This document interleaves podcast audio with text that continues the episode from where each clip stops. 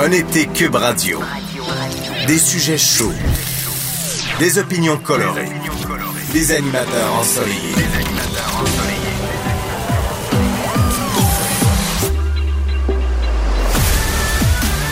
Caroline Saint-Hilaire. Macacoto. François-David Bernier. Vincent Dessureau. Joanny Gontier. Geneviève Peterson. Rosemée Témorin. Cube Radio. Cube Radio. Un été autrement dit. Vincent Dessureau. Passionné d'actualité et d'aviation. Bon, il pilote pas seulement un avion, il pilote aussi une émission. Des, de 11 à 13. Cube Radio. Fait vraiment beau euh, aujourd'hui. D'ailleurs, on a un mois de juillet euh, qui, est, qui est magnifique jusqu'à maintenant, euh, alors qu'on a payé le, le prix. Là. Donc, ça fait, je pense que c'est assez mérité. Quoique les prochains jours un peu plus incertains. Je vois mercredi nuageux avec quelques orages, ciel variable jeudi, mais en général, des températures assez élevées, plus humides aussi. Alors, ça se peut, entre autres, je voyais là, la journée plus nuageuse. Mercredi nous réserve euh, 39 avec l'humidex. Donc, ce sera, ça en va être une assez collante. Mais aujourd'hui, c'est magnifique. Je voyais qu'à Montréal, il fait 24. Donc, une température un petit peu partout. euh, pas, pas trop chaud. C'est ensoleillé. Quelques nuages, vraiment. C'est euh, parfait. Euh, en début d'émission, je vous rappelle que Joanie n'est pas là aujourd'hui. sera de retour demain. On surveillait le dossier des jardins parce que aujourd'hui, ben, c'est une grosse journée quand même pour eux puisque dans les prochaines minutes, en fait, au- autour de 13 heures, c'est une réunion d'urgence du comité permanent de la sécurité publique et nationale de la Chambre des communes qui invite les gens de Desjardins à huis clos de 13 à 18 heures pour euh, expliquer tout ce qui se passe dans la situation euh, actuelle euh, du vol des données de, bon, on sait, de millions de clients de Desjardins.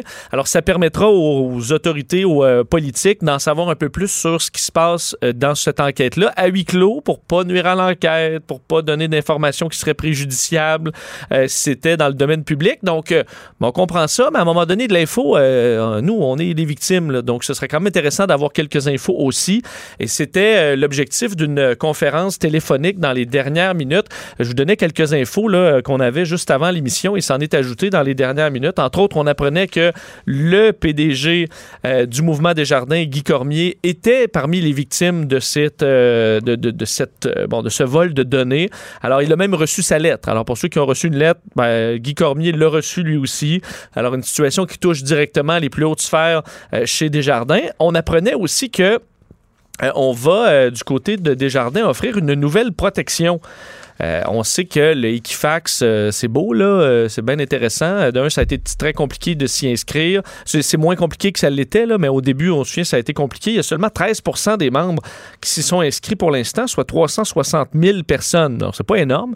Et euh, Desjardins vient d'annoncer euh, une nouvelle euh, carrément là, un nouveau système qui va s'appeler protection aux membres, qui va s'appliquer à vie à tous les membres de Desjardins, donc 4,3 millions de particuliers, 300 000 entreprises. Alors, c'est pas si vous n'êtes pas dans la les listes des victimes, vous serez quand même protégé par ce service-là, qui m'apparaît intéressant là, du point de vue, euh, disons, euh, vite comme ça, là, au premier regard.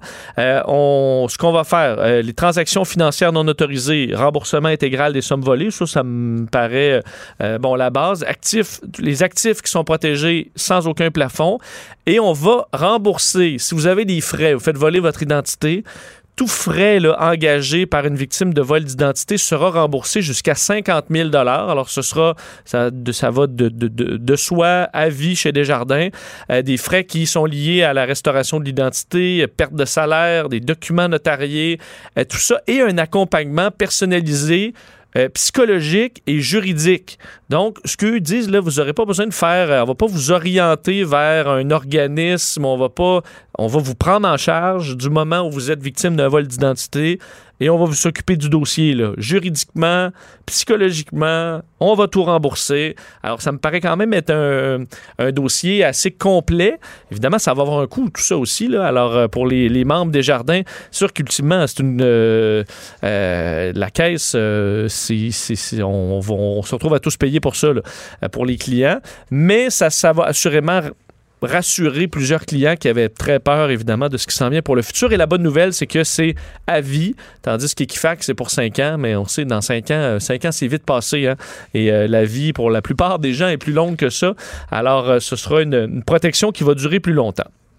Euh, est-ce que euh, le est-ce que le mouvement des jardins euh, devrait avoir des amendes d'importance dans ce dossier-là à la suite de cette perte de, données importantes?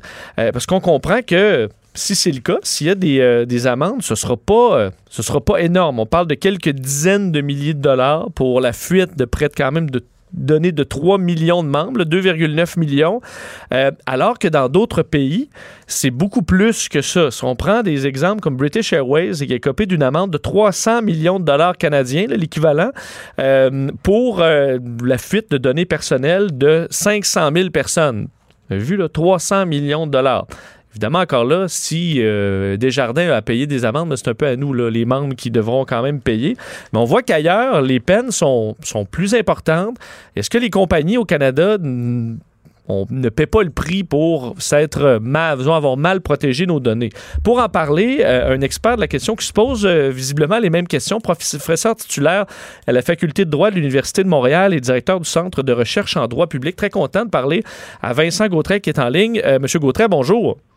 Oui, bonjour, c'est un plaisir. Euh, plaisir partagé parce que euh, vous avez vous-même euh, vos, vos, inquiétudes, vos questionnements par rapport à l'importance des amendes qui sont données à des compagnies qui ne protègent pas ou du moins qui, se font voler leurs données et qui n'ont peut-être pas fait ce qu'il faut pour les protéger. Alors, ce qui est drôle avec cette affaire dont tout le monde parle, c'est qu'en fait, on se pose les mêmes questions depuis 25 ans. Là, je suis directeur d'un centre de recherche là, qui s'intéresse depuis plus de 30 ans aux, enjeux juridiques des technologies. Et euh, alors moi, j'étais un peu plus jeune, mais je me rappelle de collègues qui disaient déjà que les peines étaient souvent euh, pas assez dissuasives, dissuasives. Il y avait aussi des collègues, je me, souviens de mon collègue Trudel, qui en milieu des années 90 disait que c'était complètement ridicule d'avoir un identifiant basé sur un NAS. Le numéro, d'assurance sociale, c'est pas une donnée sécuritaire pour identifier une personne. Donc en fait, c'est vieux, euh, c'est vieux comme les technologies, euh, ce fait de, de dire euh, il faudrait peut-être ajuster nos moyens de sécurité et le fait de se dire aussi qu'il faudrait sans doute avoir des sanctions qui soient plus adaptées aux, aux dommages qui, qui, qui, sont maintenant, qui peuvent être engrangés en, en, en, centaines de millions, voire plus. Ce que vous soulevez un bon point, c'est que le fait, le, principe du NAS, là, on comprend, moi, mon téléphone maintenant, là, il me reconnaît avec mon, mon, visage, mais notre, la sécurité de nos données ou en fait de notre vie privée au niveau gouvernemental, c'est un, une série de chiffres qui euh, se retrouvent sur un paquet de, de, sites de plein de compagnies, euh, sur le, les documents de mon propriétaire ou de mes employeurs, ou plein d'endroits où ça peut être pris. Puis c'est une protection qui, finalement, une fois que ça se promène, euh, c'est plus sécuritaire du tout. C'est nul, c'est complètement nul. Comme et, et dans au milieu des années 90, on était allé assez loin d'ailleurs avec des technologies qui datent des années 70 et qui fonctionnent très bien. Le chiffrement, on dit il faudrait avoir un identifiant par québécois. Et, euh, et pour des raisons sans doute financières, on avait dit bon, on va on va ça, ça marche comme ça, les risques sont gérables, euh, il y a une mutualisation des risques. Dans le domaine du paiement, c'est le meilleur exemple. Il y, a, toujours eu de la fraude, mais disons que cette fraude est, est supportée par, euh, par les frais généraux. Donc on a, euh, on a décidé de de, pas bouger. Donc c'est dommage, on a eu l'occasion d'être euh, d'être innovant et euh, ça pas, ça pas été le cas. Et on fonctionne avec une technologie d'un autre siècle. Mais donc il y a eu, parce que ce que vous me dites, c'est que chez les, chez les experts de la question, ça fait des décennies que vous soulevez le questionnement. Il y a eu du laxisme à la fois au niveau du gouvernement et dans les compagnies à dire, bah, c'est le système qu'on a toujours eu, puis on va fonctionner comme ça, tant qu'il n'y a pas de problème, euh, on va aller de l'avant. Ben, le, problème, c'est que la sécurité, là, ça coûte, ça coûte un peu d'argent. Et, et, si on veut vraiment une sécurité qui soit adaptée aux enjeux, ben, il faut, euh, il faut effectivement investir un petit peu. Donc, euh, quand on parle d'argent, euh, euh quand on parle de, de protection des données, euh, un, un, autre poste, à mon avis, de dépense que le gouvernement va pas aimer, c'est que c'est bien beau d'avoir des lois, et des lois qui vont sanctionner éventuellement avec des centaines de millions, ça, on pourrait adopter ça. Mais il va falloir aussi avoir des organismes qui viennent s'assurer que ces lois soient appliquées. Vous pouvez avoir des sanctions de milliards si vous n'avez pas allez, je, dis le, mot qui va faire peur à tout le monde, des fonctionnaires pour s'assurer que, euh, que, que, ces lois soient respectées, ben ça servira euh, à rien. Et, et ça, c'est un autre enjeu, à mon avis, qui est, qui est, qui est hyper important. on parle de l'Angleterre notamment comme souvent un modèle. Euh, j'ai entendu la semaine dernière, j'ai pas vérifié la donnée, mais que l'équivalent du commissariat à la vie privée euh, en Angleterre, c'était en 2020, il prévoit 900 personnes. Et parce qu'on a dit, c'est c'est ce type de personnes-là qu'il faut si on veut euh, faire face à des, euh, des affaires comme Facebook avec euh, Cambridge Analytica, etc. Au, Canada, ça se compte en dizaines. Et, et, on voit qu'ailleurs, je donnais l'exemple de British Airways, là, un coût de 300 millions de dollars. Euh, J'ai aussi comme exemple l'hôtel, euh, la, la, la, chaîne Marriott, qui a perdu quand même mm -hmm. une des plus grandes fuites de, de l'histoire. 500 millions de clients, 162 millions, c'est le, le, genre d'amende à laquelle ils font face. Euh, en France, la Commission nationale de l'information et des libertés qui impose une amende de 73 millions de, à Google, entre autres, pour ne pas avoir fourni assez d'informations aux internautes sur l'utilisation de leurs données. Donc, c'est des montants qui, qui, font évidemment, euh, qui sont très très loin de ce, de ce qu'une compagnie pourrait avoir chez nous? Oui, tout à fait. Euh, alors, je dirais de, de toutes les, euh, les, pistes judiciaires qui, qui, sont, qui pourraient être évoquées dans le cadre des jardins, euh, il y en une que j'évalue mal encore parce qu'il va falloir que la Cour supérieure, euh, la, la, Cour supérieure, pardon, l'accepte, c'est le, le, recours collectif. Euh, donc, si jamais la Cour supérieure considère qu'il y a effectivement euh, toutes les modalités euh, pour qu'un recours collectif soit possible, là encore, ça risque d'être difficile d'identifier les, les dommages parce que euh, sur les 3 millions, dont, dont, dont, moi, sur les 3 millions de personnes qui ont perdu leurs données, on, il y en a heureusement un très très grand nombre qui vont euh, qui vont rien avoir et puis c'est très difficile de savoir si euh, une fuite d'informations et si un vol d'identité notamment euh, est imputable à cette affaire-là. Donc ce sera pas évident même dans le cadre du recours collectif d'identifier les dommages associés à cette euh, à cette affaire-là. Évidemment des, des amendes c'est bien beau mais c'est ça arrive après coup là, donc ça, peut faire peur à, à, certaines compagnies mais veut veut pas elles sont imposées après des, des fuites importantes. Est-ce que à la base dès le départ les compagnies ont, ont le droit trop facilement de stocker une quantité de données importantes qui des fois n'est pas nécessairement euh, nécessaire? Alors, ça c'est une autre chose. Et puis, vous avez raison, les sanctions, c'est sans doute une solution, mais c'est pas la seule. Il va falloir euh, s'assurer que les les entreprises ne prennent que les données nécessaires, ce qui est déjà le cas euh, dans l'état du droit. Il n'y a pas euh, le droit d'avoir plus de données que nécessaire. Donc, vous pouvez, une compagnie n'a pas le droit de dire tiens, je vais garder ces données-là au cas où. Euh, donc ces, ces, règles existent déjà, mais il y a sans doute une sensibilisation plus grande euh, du fait des risques beaucoup plus grands maintenant qui sont associés au traitement de données. Euh, on, est capable, beaucoup plus qu'il y a 10 ans, beaucoup plus encore qu'il y a 20 et 30 ans, de générer des dommages suite à, à la, la, capacité de faire parler les données que l'on dispose, euh, que l'on dispose désormais. Pensez-vous que ce dossier-là, vu son importance, va euh, souvent ça prend une catastrophe euh, pour, pour changer les choses? Pensez-vous que c'est suffisant comme dossier pour ébranler un peu les, les conventions au Canada puis qu'on resserre la vis? Je suis pas sûr que ce dossier-là soit. Et puis il y en a eu d'autres. Alors ça, ça nous touche parce que parce que parce que Desjardins, c'est notre caisse, c'est vraiment un fleuron, euh, un fleuron du Québec. Donc peut-être qu'on en parle plus, mais il y a déjà eu euh, malheureusement, je dirais, euh, pas mal d'affaires comme ça qui, qui ont qui ont qui ont surgi. Ce qui est ce qui est intéressant avec cette affaire-là, c'est une affaire éminemment classique. Je vous l'ai dit éminemment classique parce que le mode d'identification est basé sur le NAS est, est, très, très imparfait, éminemment classique parce qu'on on, on pense toujours aux voleurs de données qui sont situés à l'extérieur des entreprises, mais le fait que des, des membres euh, enfin des, des, des, employés ou des ex-employés euh, soient à, à, à l'origine de, de, de, coulage de données, mais c'est la majorité des cas. C'est une situation qui arrive malheureusement euh, beaucoup trop, euh, beaucoup trop souvent. Euh, donc c'est une affaire parmi d'autres qui nous parle beaucoup parce que parce que des jardins, mais mais il y en aura d'autres et je suis pas sûr que ce soit le je dirais un, signal suffisant pour que pour que ça change foncièrement la donne. M. Gautret, pendant que vous êtes là, je veux euh, prendre quelques minutes pour euh, couvrir un autre dossier euh, des, des, derniers jours concernant le monde, le monde électronique. C'est l'utilisation dans les, dans les tribunaux de plus en plus régulière de ce qu'on appelle des preuves électroniques. Donc, des, mhm. des preuves dans un procès, mais qui, qui proviennent d'ordinateurs, de téléphones cellulaires et, et, et autres, qui soulèvent certains questionnements, à savoir est-ce que c'est quelque chose qui comprend un peu, disons, on semble que lorsque ça vient d'un ordinateur, on dirait qu'on se pose peut-être moins de questions. On, présente ça en preuve alors que c'est plus facilement traficable. Euh, euh, ben, tout d'abord, expliquez-nous, c'est une preuve électronique, qu'est-ce qui rentre là-dedans?